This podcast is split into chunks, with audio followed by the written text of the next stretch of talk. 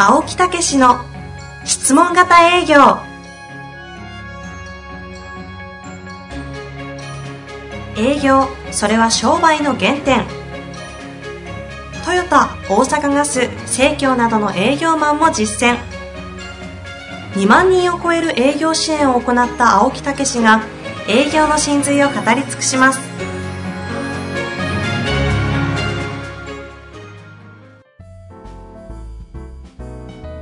こんにちは、遠藤和樹です。青木武の質問型営業。青木先生、本日もよろしくお願いいたします。はい、よろしくお願いいたします。昔さあ、さあ、さあ、さあ、質問じゃないんですか？いや、昔ね、また来られましたよ。はい。あのー昔話。はいゴルフの話したことありますね。よくありますね。いや、よくじゃない、一回しかないよ。本当ですか？本当何回かありますよいやー、分かったよ、みたいなね。ええあありましたよね。ありました。うん。あれをね、ゴルフを知ってる人がね、はいあの、あ、こんなこと言ってるわって言って、プッと笑われたっていうね。何ですか、それ？いやいや、俺は掴んだよ、みたいな、ね。ああ、おっしゃってましたね。おっしゃってましたね。ええ、ええ、本当、ええうん。お恥ずかしい。ええ。あれでも掴んだよって、何でしたもう2年ぐらい前ね。そうですよね。そうそうそうそうそう。あれなんか、ジョーさん、秋山先生いるじゃないですか？うんうんあの、エグゼクティブコーチングトレーナーの。あの方と話してる時に、えなんか、アドバイスっていうか、こう、しょもらったので、えええやったら、掴んだわーっていう話。いいそういうことじゃなかったじゃない？うん。その現場で行って、ものすごいいいスコアが出て、そっかええニアピンからドラゴンから全部取っちゃったみたいなね。うんうん。でもう成績めちゃくちゃ良かったみたいあ、分かったわ、みたいなね。うん。そこからですね、あの、腰を言わしましてですねあ、、そうなんですか？椎間板ヘルニアにもなったりですね、いろいろ、あの、ありまして。ゴルフ原因で。え、え？そうそうそうそうそうあの、そういうようなこともありましてですね。そういう話の方をええ逆に聞かせてほしい。いやいやいやいやいや、それであのえね、あの、復帰したら全然でね、ええ、もう全然ダメで。ヘルニアのせいみたいになってますけど。いやいや。それでですね、はい。あの、やっぱり科学的に学びに行ったところがあるんですよ。どういうことですか？いやいや、その、教えてもらいに。ほうほうほう。ね、もう今までは自分である程度の感覚でやってたんですけど我流だったんですねやっぱりね。レッスンプロ。うん、あの、きちっとしたところでね、ええ録画もきちっと撮ってね、ええ理論的にも説明してくれるってはあ、ね。やっぱりね、勉強せなあかんね。何の話ですか？いやいや、学ばないといけないと。学ばないといけないと。やっぱりうちがほら質問型営業って教えてるじゃないですかうん。うんそれで、やっぱりね、理論と方法っていうことをしっかりと、やっぱりろ、まあそういう意味で論理立てて教えてますよね。ええうん、だからやっぱりそういううん学び方はいると思うんですけど、感覚的じゃなくてね、論理とそういう方法をしっかりとするってね。当時あれだけね、豪語してて、掴んだって言ってた自分を思い出すと、今、ね、理論とノウハウを学んだ自分からすると、当時の自分どうですか？えお恥ずかしい。感覚的で。あー自分なり、だからね、本当そういう意味ではもうこの質問型営業もね、はい。ある程度これ、もうこう、あポッドキャストと本とかでも学んでられる方で、そういう成果も出てる方もいらっしゃるかもしれませんけどね、よければね、やっぱりそういうところへしっかりとね、セミナーなんかも出てきていただくっていうね。ね。ぜおそらくね、い。数倍になると思うんですよ。だって前回覚えてますか？えあの、い聞いただけじゃなくて、青木先生に会いに、あ沖縄からわざわざいらっしゃって、あそうそうそう成果160%。そういうような、ね。そういうことですよねそうそうそう。だからそういうことで、えー、うちなんかのセミナーなんかもやってますからね。はいまあ本当に、あまあね、そこへ持っていくお話ではないんですけど。いや、もう絶対持っていくつもりでしたよね。違う違う。自分が、はい。営業です。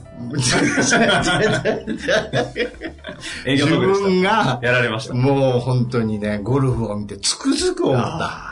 もう本当にあかん。恥ずかしい自分を見て気づいたわけです、そうそうそう。やっぱりね、それから、あの、プレゼンもほら、中西さんっていう人ええに学びに行ったりしてるじゃないですか。はい。はいね。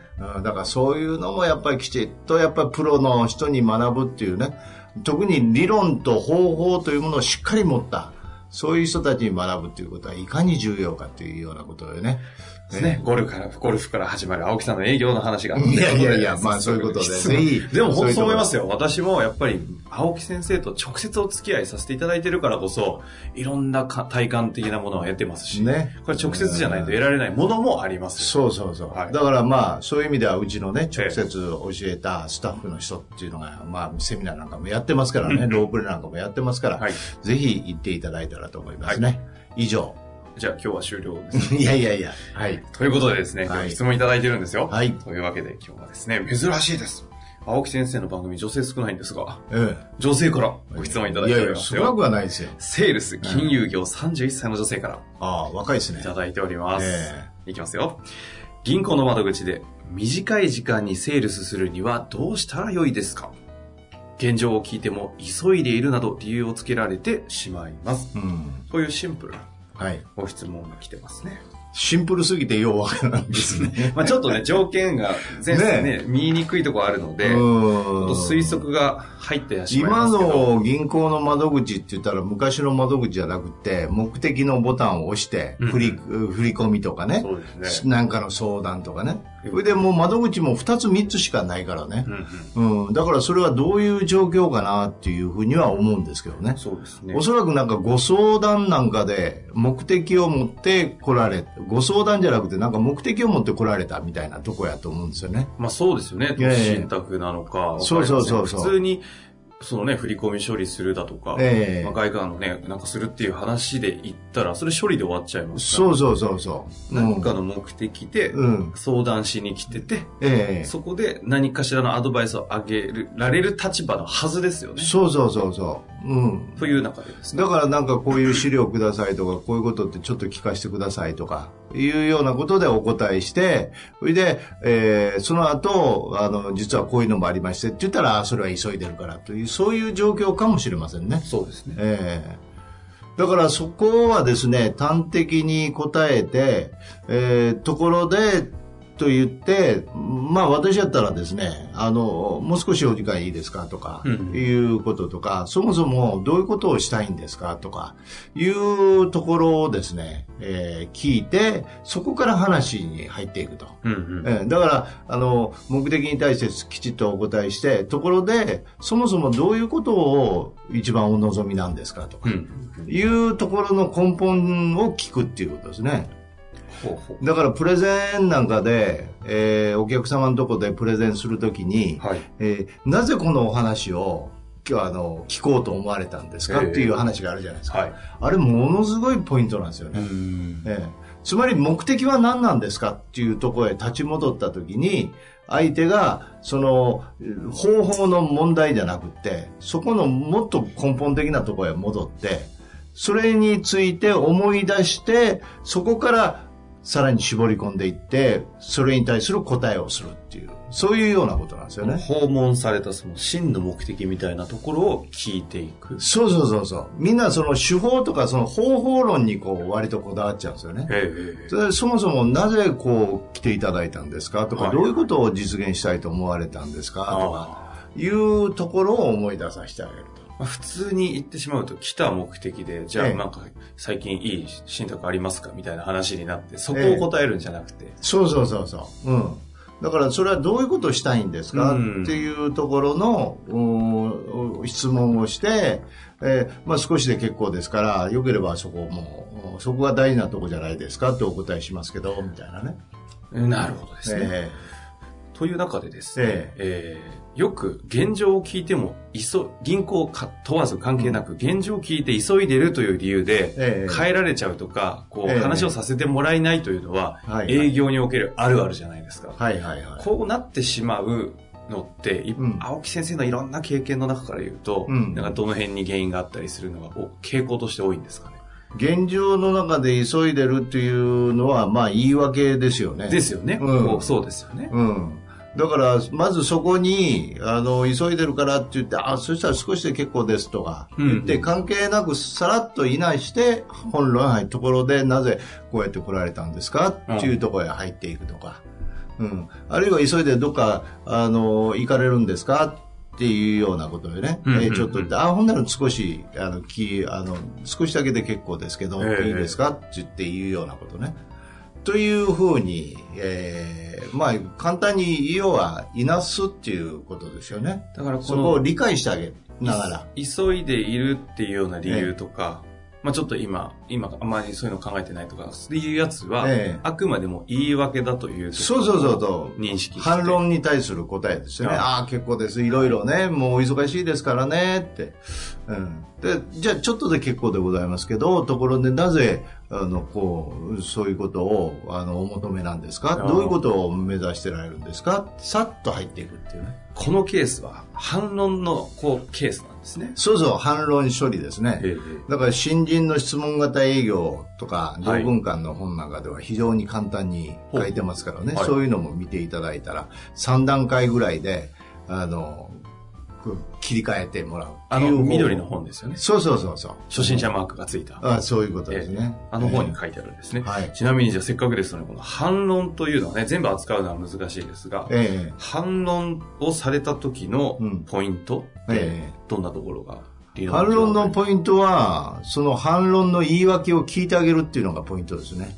すぐに切り返さないと。トほうほうほう。うん。面白いですね。もうものすごく簡単ですよね、ええ。反論するっていうことはそれの言い訳を聞いてあげる。だから忙しいって言ったらいろいろありますもんねって心から言ってあげる。受け取っちゃう。そう。ね。それからお金がもうそんなお金は余裕ないって言ったらいろんな費用かかりますもんねって。ちゃんとそう受容するんですもう今までもいろいろやったってそうですよね。いろんなものがねみんな一生懸命ね、うん。役立つと思って提案はされてますもんねっていうことのそのその共感がすごく大事はで、ところで、あの、ど、どっか行かれるんですかって、共感した上でどっか行かれるんですかとか、お金やったらどっか何か最近ご入り用あったんですか？とあ。か、ええ。ね。うん。と言ったら、いや、息子の費用で時間、もうお金がかかっちゃったって、ああ、なるほど。っていうことですよね。うんうんうんうん。ねえ、でもそうやって息子さんもね、きちっとお子さんに対してね、してあげるっていうのは、やっぱ親の責任ですもんね。はいはい偉いですよね。偉いっていうかね、やっぱりそうやってやられるっていうのはね、すごいですよねって。で、また褒めてあげて、共感して褒めて。うんうん。それで、あとどれぐらいかか、なんかかかっちゃったりするんですか？みたいな。あええあ。どんどん具体に入りそうそう。あ、共感で、そういう方にこそね、実は喜んでいただいてるんですよって言って3回目に初めて切り返す。そういう方にこそお役に立つもんですよって。そうすると、この、ええはこの、そうなった場合に反論、あ、反論来たと。え受け取ろうと思えばいいわけですね。え。そうそうそう共感しよそうと。そう。あ来た来たと思えばいいんですよ。あええー待ってましたっていうぐらい。ところがそれをみんなね、あの、り練習してないんですよね。あだからおたおたしちゃうんですよ。ええそうそういうことなんか、えっと、ちょっといいのかって思ったらパカパカみたいなね。そうそうそう。いや、ちょっとだけ、まああの、でいいですから、みたいなね。なりますよで。決めてないんですよ反論の切り返しの仕方その3段階でとかねあだあ。さ三段階ってっていうのはどういうことですか？今のだから共感をして、あはいはいはいそして質問をええさらに深くして、さらに共感して褒めて、それでさらに質問してそういう方なるほどそういう方にこそってそんだけ聞いた上でそういう方にこそっていうっていうことは本当に役立ちそうだなと思ってくれるわけですよええところが最初から、あ、お金がないって、あ、そういう方にこそ役立つんですって言ったら単なる切り返されて、売り込まれてるとしか思わないんですよ。うーん。わかります？わかりますし、ええ。もう、この方はこれ、実際起きてるんじゃないですかね。あーやることは一個、もう一個分かるとしたら反論だと認識して共感すればいい。そうそうところに突破口はありそうですよね。そうそう。だからそこの3段階、時間的なこととか窓口な的なことっていうことで、はい3段階でも行かなければ、まあ1段階でも、まあいろいろありますもんねって、お忙しいですもんねって、ところで、あの、ちょっとだけ干したらいいですかって言ってさっと入るとか。ああ、ええそれはもう場合とかね、いろんな状況によって、え2段階になっても1段階になってもいいと思うんですけど、しっかり共感して。えさすが青木先生ですね。このシンプルなご質問からそこまで え回答できるもんですか？そっちが質問したからや。いやいやいやいや、だって私質問しただけですよ。うん。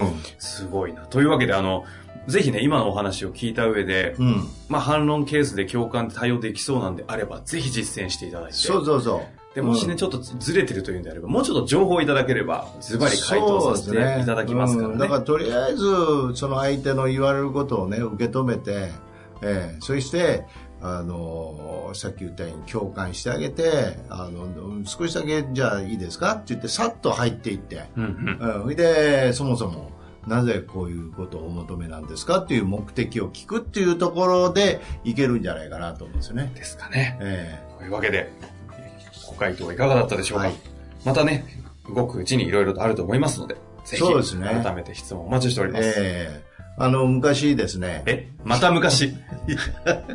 お、お時間近いですよ。あそうですね。昔？えちょっと気になります。えいや、昔やっぱりそこ、そういう反論がね、よくあって、ね。うん。で、忙しいって言って、まあ、私が若い頃ですよ。ええ営業して。はい。で、隣し、あの、忙しいって言ったくせに、あの、なんか主婦同士で喋ってて、うん気がついたら30分以上喋ってるやん。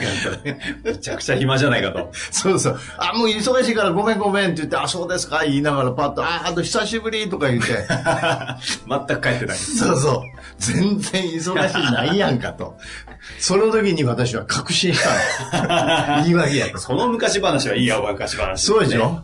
冒頭がちょっとあれでしたけど。そう、思い出しました。はい。なるほどですね。はいというわけで、ぜひ頑張ってみてください。はい。というわけで、青木先生、本日もありがとうございました。はい、ありがとうございました。